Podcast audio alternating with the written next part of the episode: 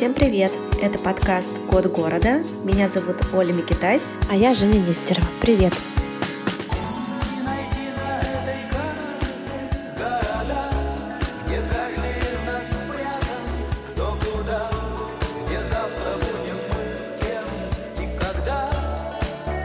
Как у тебя дела? Как ты себя чувствуешь? Мы так давно с тобой не разговаривали, не встречались в подкасте. Да, чувствую я себя по-разному. В каждом дне вообще вся палитра эмоций. Дела в целом и общем а, нормально, хорошо, дела делаются. Я получила ВНЖ, можно меня поздравить в Турции.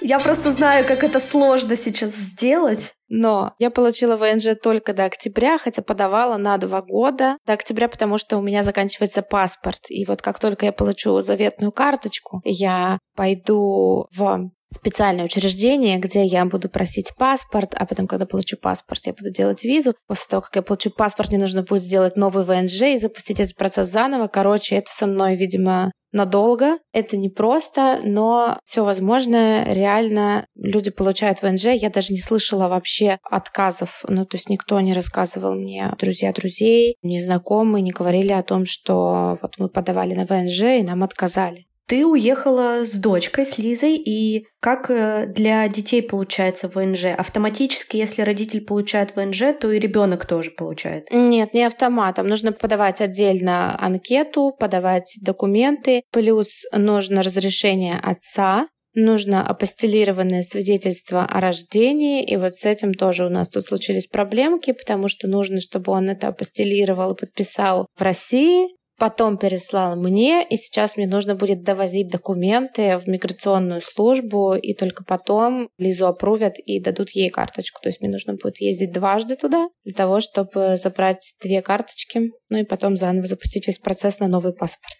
Но все равно это здорово, я вас поздравляю, Спасибо. классно. И плюс еще у нас же с тобой дочки одноклассницы, и я нас поздравляю с тем, что наконец-то учебный год закончился, Ура! и мы целую четверть учились удаленно. Для меня это был, наверное, самый сложный experience. Я еле-еле выдержала эти три месяца удаленной учебы. Поздравляю, да. А я еще хотела рассказать, ты мне спросила, как у меня дела и что происходило. Мы с ребятами из Фонда городских инициатив э, провели стратегическую сессию и для того, чтобы, собственно, перепридуматься и понять, что делать дальше, потому что, кажется, мы не хотим заканчивать со своей вот этой гражданской активностью и с impact -проектами, и нужно понимать, что делать дальше, потому что все изменилось. Партнеры перестали быть партнерами, практически все. Все заняты собственным там, выживанием и сокращенные бюджеты. Вот мы придумывали и нагенерили очень много работы по поиску работы. Вот такие новости у меня. Расскажи, чего, как вы там Слушай, вот не буквально сегодня, когда мы с тобой записываем этот выпуск, три месяца, как мы уехали из Екатеринбурга и переехали в Тбилиси. И я за эти три месяца пережила, наверное, ну, по ощущениям, как будто бы целый год прожила. Ну, то есть столько разных было эмоций, состояний, событий и грустных, и ужасно грустных, хороших и очень хороших. Было много потерь и людей из моего окружения. Много людей новых пришли. Я познакомилась с достаточно большим количеством людей уже здесь, в Грузии. И ты знаешь, недавно я поймала себя на мысли, что я называю это место домом. Для меня это было неожиданно приятно, но и немножко как-то страшновато. Знаешь, как будто ты такой все отрезаешь, все, что было раньше, и начинаешь выстраивать, действительно выстраивать свою жизнь, свой быт вот так вот прям по-настоящему, по-домашнему здесь. Пока у нас нет никаких планов на будущее, мы просто живем здесь, сегодня, сейчас, в ближайшие несколько месяцев точно в Грузии. А как там будет все дальше, мы даже не загадываем. Еще из новостей э, наш с тобой подкаст, который вы, ребята, сейчас слушаете, попал в подборку на Apple Podcast. Слушайте новое. У нас очень много прибавилось новых слушателей. Спасибо вам, что вы с нами, что вы нас слушаете. Делитесь, пожалуйста, обратной связью, оставляйте комментарии, ставьте звезды. Нам будет с Женей очень приятно. Это правда. Слушай, я вообще хотела сейчас э, просто кивать э, после каждого твоего слова, потому что поймала себя на мысли, когда ездила в Аланию и возвращалась уже назад в Каш. Я так хотела домой, говорю, скорее бы домой, скорее бы домой. И понимаю, что домой — это вот сюда.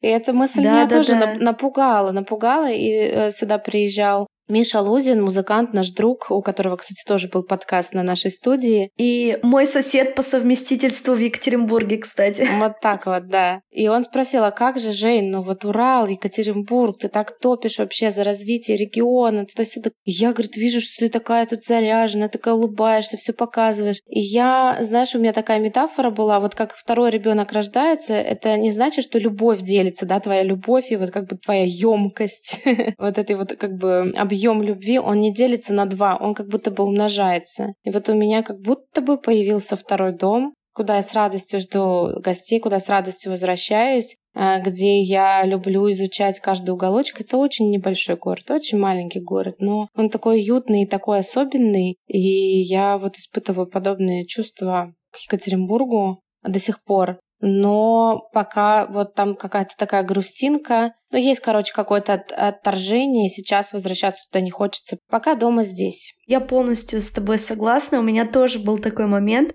Мы поехали с девочками в Батуми на море. Это 5 часов на поезде от Тбилиси. На 4 дня у нас были такие маленькие каникулы. Забронировали отель с видом на море. Много гуляли, ели мороженое, значит, кидали камни в море. Все было очень классно. Встречались с друзьями. Но в последний день э, в Батуми я поняла, что я хочу домой. И я тоже поняла, что я хочу домой именно в Тбилиси. И я так была рада приехать в свою квартирку и уже, знаешь, вот эти привычные вещи, которыми я себя окружила, снова почувствовать вот это, ну, незабываемое, короче, чувство.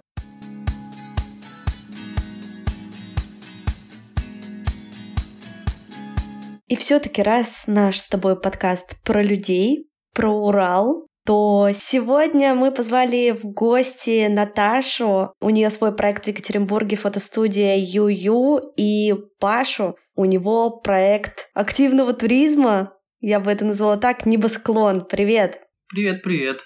Расскажите, как у вас дела, где вы, что вы, почему? Мы с тобой так долго договаривались записаться, что каждый день это разный ответ. как у нас дела, как минимум. Где вы тоже бывает по-разному. И почему тоже бывает, честно говоря, по-разному. Мы сейчас в Израиле, в недалеко от Тель-Авива, город Батьям. Почему? Сложно сказать. Причин постоянно меняется, честно говоря. Да, основная эта причина понятна, почему. И я не скажу, что мы собрали чемоданы и прям в этот же день улетели, как говорится. Мы все равно... Мы улетели через месяц примерно. Причины понятны, как дальше будет развиваться внутри все России непонятно, и поэтому я скажу, для нас это, наверное, был такой катализатор, чтобы попробовать сделать что-то новое для самих себя, и почему бы не сейчас, в кавычках, не лучшее время. Как бы странно это ни звучало, ну, в общем, до этого ты все собирался, собирался, собирался, а тут тебя вытолкнули, и ты такой, ладно, значит, пора, пора хоть как-то действовать. У меня немножко другой взгляд на это. Ну, в общем, опять-таки, это, это, от дня в день меняется. Это иногда так а, ты себе формулируешь, а иногда совершенно по-другому. Так, окей, почему Израиль одна из самых дорогих стран мира? Почему такой выбор? Достаточно для нас это очевидный выбор. Во-первых, мы можем сделать здесь гражданство. Это наверное, самый большой и жирный плюс. Мы здесь граждане, мы приехали с полными правами, с полным пакетом. Uh, у нас есть здесь знакомые, друзья и родственники. Если бы не было вот этих двух моментов, мы никогда не приехали именно в Израиль. Это очень сложная страна. Это типа Ближний Восток, совершенно другой менталитет, совершенно другая культура, язык. Мы его примерно даже, да, не понимаем. Это не похоже ни на русский, ни на английский. Вот, друзья и возможность сделать гражданство, наверное, это две основные наши важные причины, почему это Израиль. Да, ну плюс ты права. В 2021 году Тель-Авив стал самым дорогим городом мира по каким-то там исследованиям. Вот Наташа, я думаю, перечислила все самые важные факторы.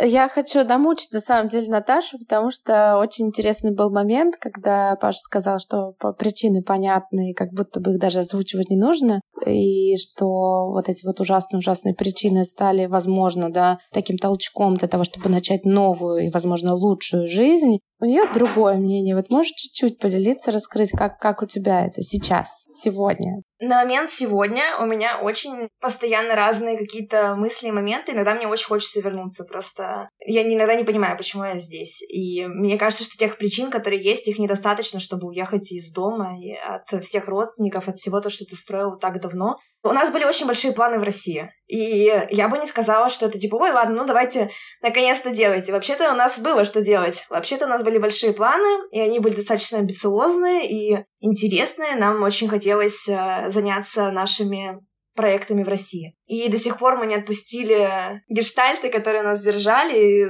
эти проекты, которыми мы хотели заняться, мы сейчас думаем, как их развивать, также в России, потому что люди, которые стали жить в России, мне кажется, это очень нечестно по отношению к ним, уходить, как мне кажется, наш бизнес важный, наше дело, оно важное для людей. Почему я должна бросать людей, я не понимаю.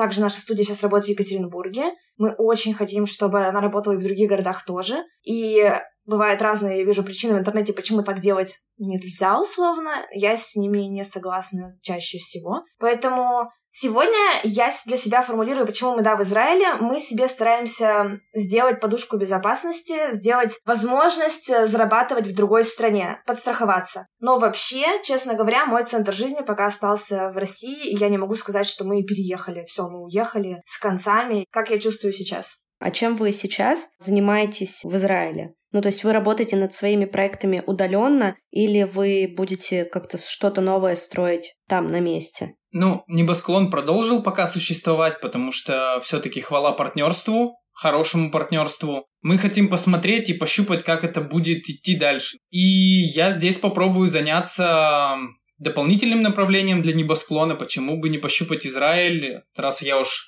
привез с собой велосипед, вот, это к истории тому, что мы не улетели день в день, а я даже привез с собой велосипед. Поэтому попробуем что-то сделать, э, ну, по небосклону в Израиле, вот, и параллельно оставляя, как это идет в России, с какими-то долгоиграющими планами.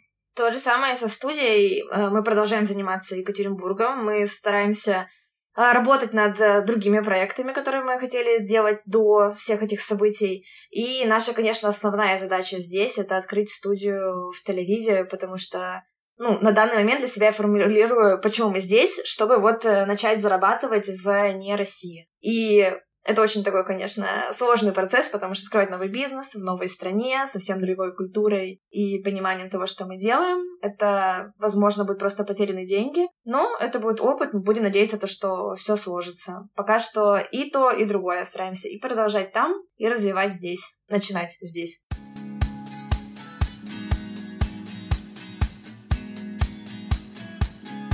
Ребят, вот вы сказали, что вы переехали с ребенком. Расскажите немного о том, как это было, и очень интересно узнать, какие еще бывают сложности бытовые. С чем вы неприятным сталкиваетесь в бытовой повседневной жизни? Мы здесь узнали то, что мы ждем пополнения, и... Поздравляю вас! Да, да, спасибо. Чин-чин! Вот Но для да. начала э, начинается это все с приятного такого токсикоза, это к месяцев на два. Вот мы переехали, что касается бытовых сложностей. Во-первых, в Тель-Авиве невозможно снять квартиру от слова совсем, это просто нереально. Я думала, что в Москве это нереально, когда жила в Москве. Нет, в Москве это легко. В Израиле, в Тель-Авиве это просто невозможно. Просто спрос превышает предложение дико просто, ну, в 10, я не знаю, в 20 раз. Давай приведем пример, как мы пришли смотреть квартиру в Тель-Авиве. Просмотр начинался в 11.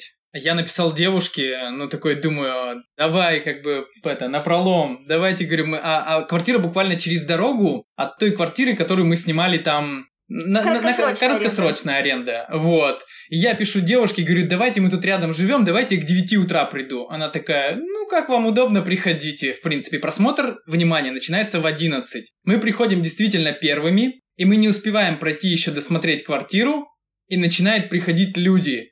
Одна компания, за ней еще одна компания и еще одна компания. Все заполняют на листочках такую мини-анкету про себя, условно говоря, выбери меня, выбери меня. И потом она, как э, тот человек, который съезжает с этой квартиры, передает лендлорду, условно говоря, вот эти там ребята были классные, типа они мне понравились, можешь выбрать их. Вот. И тут вот по такому принципу это все действует. Многие говорят, что окей, ты заедешь в мою квартиру при условии, если ты купишь всю мебель, которая находится в этой квартире. На минуточку, это полмиллиона рублей примерно. Да. Ты должен э, за раз выложить мало того, что типа за аренду, за первый месяц, за последний месяц, потом ты должен выложить очень большую сумму за страховочную, реально огромную, и ты еще должен купить всю мебель, которая стоит в этой квартире. Суммы, ну это, это просто нереальные суммы. Когда я снимала квартиру, я- мы снимали с компанией квартиру в Москве, она стоила 100 тысяч, она была на кольце, на Смоленке, шикарная, с высоченными потолками, Сталинка. Она была квартира моей мечты, она, в общем, стоила сотку. Мне казалось это так дорого, что мы такие молодцы. Реально, здесь сотка — это просто ничего. Эта квартира, про которую Паша рассказывает, она была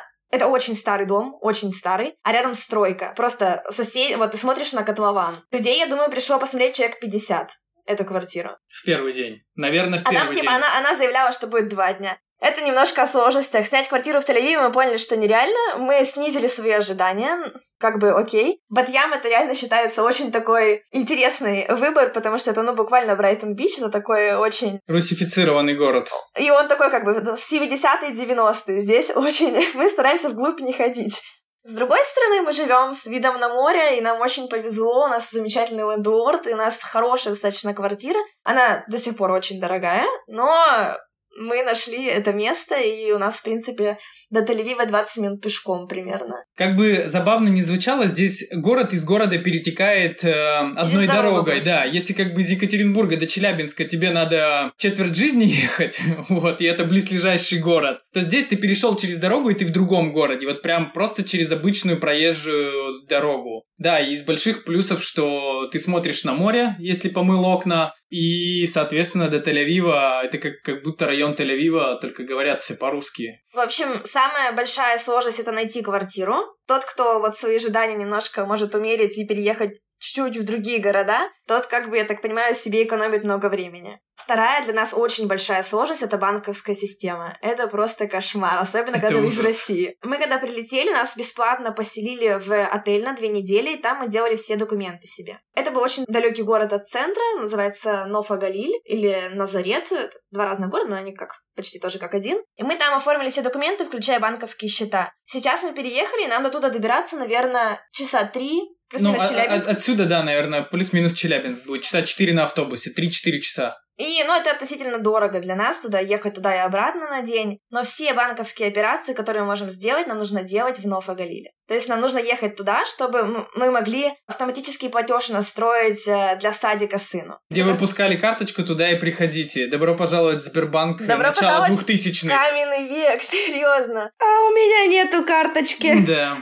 Просто очень... Карточки появились, и, можно расплачиваться телефоном, это большое спасибо. Еще несколько лет назад это нельзя было просто осуществить. Ты им такой даешь телефон, и такие, типа, «Я- мы не принимаем телефоны на оплату, типа, что ты делаешь? Ты хочешь э, с телефоном за шаверму расплатиться? Нет, ребята. они просто не понимали, в чем дело. Вот это удивительное понятие, то, что Израиль это, в принципе, развитая страна, это страна первого мира считается. Но внутри здесь просто как будто ты приехал в очень маленький город э, в России, мне кажется, хотя и там можно оплатить в, в трамвае телефоном. Да, у нас дошло все до того в России, что ты везде платишь телефоном, и ты даже заходя в любой киоск, ты такой, расплачусь телефоном, как бы все окей. И твои ожидания совпадают с тем, как это на деле происходит. То здесь забудьте про все приложения а, Альфа-банка и Тиньков. Соответственно, здесь настолько они плохо сделаны, настолько это неудобно, что ты не можешь там по-быстрому с карты на карту кинуть деньги. Там перевод будет идти сутки или полтора. Пока это все вот так вот работает. Но мы потом поняли, почему так это все работает. Большинство э, Израиль это все-таки, наверное, одна из IT-столиц, и большинство компаний, которые здесь делают, стартапы, не стартапы, большие компании, они все продают на Запад, потому что здесь очень маленький рынок. Население... Мне просто неинтересно. Да, рынку просто это неинтересно, и если ты придумала там, я не знаю, как сделать так, чтобы велосипед летал, то продавай сразу это на Запад, потому что маленький рынок, и просто это не окупится, все твои э, вложения. Это даже не проблема, что маленький рынок, им просто неинтересно. Ты им просто говоришь, у меня есть классное предложение, давайте сделаем. Говорит, нам неинтересно. Опять-таки, возможно, нас кто-то слушает из Израиля и говорит, ребята, вы вообще не понимаете, о чем говорите, все не так, все достаточно просто и логично. Возможно, это так, просто мы здесь второй месяц, и это наш опыт, это наше субъективное какое-то мнение и видение ситуации. Возможно, через еще месяц мы поймем, что на самом деле все летает и все в порядке, просто мы еще не доперли. Возможно. Просто все уже оплачивают сетчаткой глаза. Да, да, может, да. нам просто не дошла эта информация до нас. Мне интересен денежный вопрос. Окей, это мы уже поняли, что Тель-Авив — это самый дорогой город мира, что Израиль в целом очень дорогой. Сколько стоит снять квартиру в Израиле? На вашем примере. Давай еще вернемся немножко назад насчет денег и про Израиль и репатриацию. А, во-первых, нас поселили сразу в отель, как только мы прилетели, мы две недели жили в отеле, нас там кормили, везде возили. Второй момент, то, что Израиль дает полгода финансовую поддержку новым репатриантам. То есть нам выплачивают... Сколько, Паша, скажи? В общей сложности там получается если в пересчете, мне кажется, по 7 тысяч шекелей ежемесячно полгода. И сейчас они ввели еще новую программу, что они дают деньги на жилье, это еще 3 тысячи шекелей. Короче, в общей сложности мы в месяц сейчас получаем, пока первые полгода мы будем получать где-то 9 тысяч шекелей, а потом еще полгода мы будем получать 3 тысячи шекелей. Это он разделил первые выплаты, и остальные выплаты, э, чтобы было по месяцам можно, по месяцам можно было распределить. По идее, это ни на что конкретно. А на что хватает вам? Это сколько вообще в рублях? Шекель сейчас, ну, будем умножать примерно на 20, на 20. Тысяча шекель, 20 тысяч. Такой же курс примерно как Лари. У нас один Лари 22 рубля. А когда мы приехали, было 40. То есть сейчас жизнь стала в два раза дешевле. Приятнее. У нас так У нас такая же ситуация, соответственно. Смотрите, мы искали квартиру в Тель-Авиве и в ближайших городах, которые считаются чуть более прикольные, чем Батьям. А... И это было примерно 6 тысяч шекелей вот от 6 тысяч шекелей это хорошее относительно, на наш взгляд, на который мы можем как бы заехать, это 6 тысяч шекелей. Короче, 120-140 тысяч. Это не какие-то там, я Рублей. не знаю, шикарные, красивые, вот та квартира, в которой я жила в Москве, на Смоленке, ни в коем случае, но это то, что, ну, то, что мы готовы были здесь. А сейчас мы снимаем квартиру за 4 300. 4 200. Но 4200 это ты платишь только за аренду квартиры. Только лендворду. Да. Плюс там есть 200 шекелей плати за уборку и поддержание дома. Хотя иногда ты просто думаешь, так, ребята, куда вы деньги эти дели? Потому что вообще, вообще-то грязно. Вот. А, плюс есть такой а, налог на землю. Это называется Арнона. Ты ее платишь... А, они, они обычно совмещают это за два месяца сразу. Ну, вот 800 шекелей за два месяца, соответственно, 400 шекелей в месяц. Плюс... Звездочка, первый год мы не платим Арнону. Это тоже то, что государство нам дает в освобождение от вот этого налога на один год. Да, и плюс, соответственно, газ, электричество, вода. Это, в общем, как и везде, это по счетчикам. Плюс-минус будет 5000 мы полагаем в месяц. Без Арноны. Сколько стоит поесть э, в кафе? В Тель-Авиве? Тут градация кафе. Если взять фалафель, ну, то есть уличная еда. Ну, вот самое стандартное что-нибудь. Что вы едите? Сходить с семьей в кафе. Это, что мы едим? Просто... Макароны мы едим. Мы, мы едим дома макароны. Э, скажем, взять фалафель на улице примерно стоит 20-30 шекелей, в зависимости от места, где ты берешь. 20-30 шекелей. А... Если с мясом, то это уже, наверное, от 30 до 50. Ну, 50 типа примерно. шаверма с мясом или пита с мясом. Это 50 примерно шекелей, то есть, считайте, 1000 рублей. Да, ну и среднее блюдо везде это от, 50, мне кажется, 50, да, 50-70 шекелей, но до, э. справедливости ради достаточно большая порция. По-разному. Да, ну, в общем... Ну, в общем, да, сейчас это 50-70 шекелей. Это кафе. Я бы не сказала, что это ресторан. Это вот как бы кафе. Это вот там порция макарон, я не знаю. Пицца примерно сотку стоит, то есть две тысячи. Цены, честно говоря, очень шокируют. Ну, меня лично каждый раз. Я съездила на две недели в Екатеринбург, чтобы обследоваться там, пока есть такая возможность, и доктора знакомые. Я ела как не в себя просто. Я ела везде, потому что я заходила в любой ресторан, брала любое блюдо, думала, это будет все равно дешевле, чем в Израиле. Типа, я все равно еще, экономлю. Еще 300 рублей, еще 300 рублей приносили. Да, я экономлю, что бы я ни делала, я экономлю. Очень приятное чувство. Я, правда, еще не зарабатываю в Израиле, но думать было так приятно. Но после таких моментов не хочется вернуться обратно. Летом в Екатеринбурге, я думаю, что не надо объяснять, э, там великолепно, там цвела яблоня, сирень, там просто отлично. Честно говоря, мне никогда не хотелось из Екатеринбурга уезжать летом. Летом все замечательно. Другое дело в ноябре. В ноябре ты думаешь, до свидания. А, конечно, когда ты приезжаешь в июне, хочется просто рыдать и говорить, за, за что, просто зачем я это делаю. Паша, давай возвращайся, потому что я не собираюсь. Я жила в своей великолепной квартире, вокруг меня были все мои любимые люди, вкусная еда. Все было как обычно, все было как всегда, да. И, честно говоря, машин с буквой Z стало гораздо меньше, нам, вот так по моим наблюдениям в городе. И реально, ты думаешь, э, действительно ли это те события, ради которых, ну, мы опустим то, что это, это ужасно, это как бы, я думаю, что в принципе очевидно, ну, в общем, сейчас очень сильно ты получаешь много разной информации, сильно под этим э, напором информации твое мнение каждый день меняется, и пытаешься все это осознать, тем более в июне в Екатеринбурге. Но нет. Ну и всегда стоит, как мне кажется, понимать, что неопределенность это самый большой страх и никто из нас не знает, э, что будет дальше, и не механизм ли это замедленного действия, что все сейчас такие, да вроде и так все в порядке, э, лето же, все хорошо, а потом как бы не бахнуло, в общем.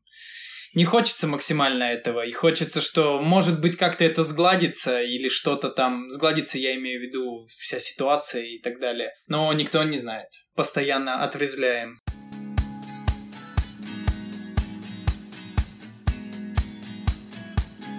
Мы себя с друзьями недавно поймали на мысли о том, что ну вот уехали мы от злодейства, да, от какой-то букв Z и V на автомобилях, и, и вообще очень хочется оказаться да, в каком-то другом контексте, чтобы сохранить свое психическое свое здоровье. Вы вообще-то переехали в Израиль. Вообще-то там конфликт такой Безостановочный. Как вы себя ощущаете там? Это же буквально на улицах видишь людей с автоматами, в формах, девушек молодых. Как вы там себя чувствуете? И у меня сразу еще дополнительный вопрос. А вы идете в армию тут служить или нет? Это же вроде обязательно. Мы старые.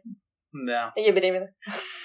Мы старая, она беременна. Я бы, наверное, сначала сказал, как это я воспринимаю, а потом Наташа скажет. По поводу того, что здесь идет конфликт, я бы сказал, что ты не постоянно в повестке, да, происходит вот э, относительно недавно был теракт, э, когда в самом центре Тель-Авива, если не ошибаюсь, на Дизингов расстреляли там 8 человек, я, я не буду называть точные цифры, но, в общем, пройдусь по верхушкам айсберга. И это, конечно, тебя сразу раз и как бы в стрессовое состояние, и сразу это напрягает, потому что мы там на тот момент жили в Тель-Авиве, и плюс-минус мы жили там в центре, плюс Наташина сестра была там в центре, прям в моменты этих действий, и ты как бы действительно напрягаешься. Но постоянно того, того, что этот конфликт идет, пока за весь период нашего пребывания здесь как бы ракеты не пускали. Какой-то сильно жесткой эскалации не проходило. И то, что ты, например, видишь людей израильской армии с автоматами, я скажу по, по своему ощущению, что сейчас я их гораздо реже вижу. Когда я приезжал первые разы в Израиль, это было там первый раз пять лет назад, второй раз там два или два с половиной года назад, у меня по ощущениям я как будто бы их больше видел. Но они не вызывают у тебя какой-то панический страх или стресс и так далее. Это не как по ощущениям в России ты там видишь человека с автоматом, а еще и в каком-нибудь там полном бункеровании, ты такой, оп, что происходит? Ракеты, конечно, пускали, и теракт был не один, а гораздо больше, и жертв было в этом теракте другое количество, но глобально жертв было вместе взятых примерно, да, примерно столько. У меня очень много есть на эту тему, поэтому я не думаю, что как бы вот этот вот развернутый ответ — это то, что нам сейчас здесь нужно. Скажем так, я сейчас уезжала от, э, наверное, больше государства, нежели от какой-то, ну, вот этой вот ситуации неспокойства. Мне на Урале не было беспокойно, что на меня прилетит ядерное оружие. Честно говоря, живя на Урале, я лично, ну, мне кажется, что это очень защищенное место. Ну, реально, чуть ли не в середине страны, да кому надо что на Урал запускать, тем более фиг долетит. Я уезжала точно не от этого, и меня больше именно государство смущает, нежели вот эта вот э, угроза моей безопасности. В Израиле я никогда, ну, я здесь очень много раз была и училась, и жила. Я никогда здесь не ощущала угрозу своей безопасности. И да, это все происходит прямо рядом со мной. Мы находились в Тель-Авиве в то время, когда там прям именно этот теракт происходил. Мы относительно плюс-минус могли быть э, там в то время, но тем не менее это меня ни разу не пугает. Наверное, потому что я вот слежу, например, за всеми новостями, которые происходят в Израиле. Здесь, если происходит новость, кто-то погибает, кого-то убивают или что-то происходит, все пишут. Я никогда не читаю эти новости о России, честно говоря. Я думаю, это мои мысли, я не уверена, что так и есть, у меня нет никаких данных, что в Екатеринбурге умирало гораздо больше людей э, в день, нежели это происходит в Израиле хоть от терактов. То есть в Екатеринбурге это мог кто-то зарезать кого-то по пьяни или еще что-то зарубить, а здесь это теракт. Здесь это громко, там это тихо. Я не вижу честно говоря, разницы, как это может произойти. Это будет пьяный человек, это будет кирпич или это будет террорист. Я знаю, что если это будет террорист, то эта страна за меня постоит. Э, это, это не окажется бытовой какой-то ситуации. Ну, произошло и произошло. Здесь это будет совершенно другое отношение и совершенно другие действия по отношению к убийцам. Но при этом я начинаю понимать, что этот конфликт, он немножко не такой, как мне казалось раньше. Я, например, тоже жертва израильской пропаганды. Я училась с самого детства в израильских лагерях, и нам очень много рассказывали об этом конфликте. И мне казалось, что я знаю очень много. И, конечно, когда ты приезжаешь, ты понимаешь то, что пропаганда есть пропаганда. И везде это работает плюс-минус одинаково. Этот конфликт, он, конечно же, отличается, и тем не менее у него, я думаю, опять-таки это мое личное мнение, что у него все те же корни. Когда так переезжаешь из одной страны в другую, ты думаешь, а какая страна хорошая? А какое правительство хорошее? А сидя в Америке, я могу говорить то, что Россия плохая страна, уеду-ка я из нее. Я вот не уверена, честно говоря. Поэтому я для себя решила, что у меня есть личные причины. И сейчас по этим личным причинам, в том числе по финансам, я не, я не хочу находиться в России. Но что я поехала из плохой страны в хорошую, я не думаю, что это так. И когда люди мне из Америки говорят, типа, вау, Россия такая плохая, она такая агрессивная, я думаю, вау, здравствуй, прости меня, что? Это то, что происходит в моей голове, но всегда каждый день чуть-чуть бывает меняется, бывает сильно меняется, кто-то может не согласиться. Хорошо, ребят, тогда при каких обстоятельствах вы бы вернулись э, в Россию вот без «но», безоговорочно оба приняли решение, что все, пора возвращаться? Мне кажется, если бы... Как помягче-то это сказать? Смена власти. Опять-таки, смена власти это не всегда значит то, что ой, сейчас заживем. Наконец-то избавились. Это значит, что будут перемены. Далеко не сразу они будут хорошие. Но я готова, лично я, не знаю, сейчас Паша скажет свое мнение, я лично готова строить новую страну с новым правительством. Я готова вкладываться и временем, и терпеть какие-то лишения, зная то, что есть курс на перемены. Сложно понять, что для тебя является маркерами, что вот пошел курс на перемены или нет. Это как бы всегда сложно понять. И находясь сейчас, в данном моменте, как это всегда и бывало, как это показывает истории, как это говорят куча экспертов, ты никогда не можешь знать, как это перевернется и в какой момент это перевернется. И были истории про то, что, если я не ошибаюсь, как раз э, рассказывали про Португалию, то, что у них тоже было все там не очень хорошо. А потом за три или за четыре года они как бы... С... Я не скажу, что у них сейчас идеально, и все, это самая лучшая цветущая страна. Да, у них также наверняка есть коррупция, да, также есть э, какие-то бытовые проблемы, с которыми не согласна там часть населения или другая часть населения, но, по крайней мере, есть диалог. Хочется верить, что у нас когда-нибудь произойдет шта- э, так, что все такие, окей, ну давайте хотя бы попробуем. И все попробуют. А может быть это не произойдет, э, и никто не попробует. Мы немного поговорили уже про Екатеринбург. Там уже Наташа рассказывала о том, что приехала в Екатеринбург и как давай есть, и как давай обследоваться. А, у нас правда очень-очень вкусно, и у нас правда ну, достаточно хорошая медицина, если сравнивать да, вообще в целом по России. И я вижу, что Паша сидит в футболке Екатеринбург. Скажите, ребят, пожалуйста, как вы вообще определяете для себя уральскую идентичность? Это что для вас? Город бесов. Да, сейчас, сейчас же новая это... Либерота. Э, мерзотная либерота. Там у Соловьева лучше и лучше, новая, да? все лучше и лучше. Как он чувствует нас тонко, молодец. Он вообще бренд-амбассадор да, это правда. Екатеринбурга. Для меня сложно как-то определить э, идентичность, но как-то, мне кажется, человек... Фраза типа «я с Урала», она почему-то все таки работает. Друзья, люди, которые там кто-то уехал, кто-то остался, вот это, наверное, самая большая я ухожу, наверное, в сторону, что это самая большая потеря от того, что мы сейчас находимся в другой стране. И вот с этим я идентифицирую. Я город. не знаю, есть ли такая. Мы пожили там, например, в Москве, и ты везде можешь найти своих людей, и можешь найти очень много не своих людей. В Екатеринбурге я знаю очень много не своих людей. Сказать то, что я идентичность уральская, и они, мне сложно. Кто из них? Я или они? А они — это много разных, это же, ну, не одна конкретная точка. Поэтому бывает твой круг общения, и он с чем-то совпадает, и вы такие, мы с Урала. А потом оказывается, что они тоже с Урала. И ты такой, блин, нет, мы с другого Урала. Поэтому мне сложно ответить на этот вопрос, бывает ли так. У нас, мне кажется, свой какой-то, свой собственный Урал. Да, да. На самом деле, вот здесь, в Грузии, не знаю, как у вас, например, но Женя про себя тоже рассказывала, что в Турции примерно так же. Я здесь очень много встречаю ребят именно с Урала мне как-то с ними даже проще найти вот этот вот первый контакт, точки соприкосновения, поэтому у меня окружают здесь в основном ребята уральские. А как у вас в Израиле? Вообще много ли уральцев там живет в Тель-Авиве, с кем вы общаетесь непосредственно? Людей с Урала, они, безусловно, есть, и есть очень даже близкие здесь. Ты знаешь, наверное, Стаса Рогозина с Ульяной Гониной, вот, они живут буквально через несколько домов от нас, они сняли здесь же, в Батьяме, и мы достаточно часто видимся с ними. Есть много московских ребят, с которыми мы тоже познакомились, но не так часто получается видеться.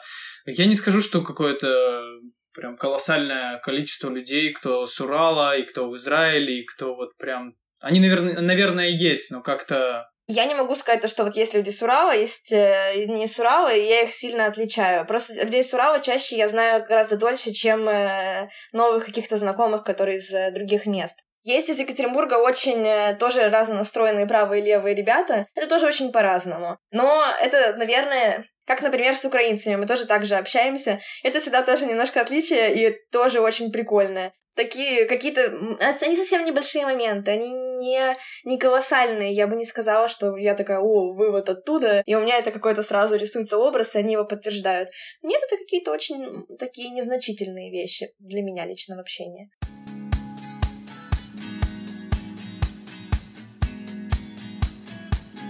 Если мы с вами встречаемся в Екатеринбурге, то по каким местам мы с вами все вместе пойдем? Мы пошли в гастроли, я бы обязательно зашел, поел бы в Джангсу. На сто процентов сходить на плотинку, это как бы... Блин, классно там прогуляться, и классно, что там нет этого храма, но нового, нового.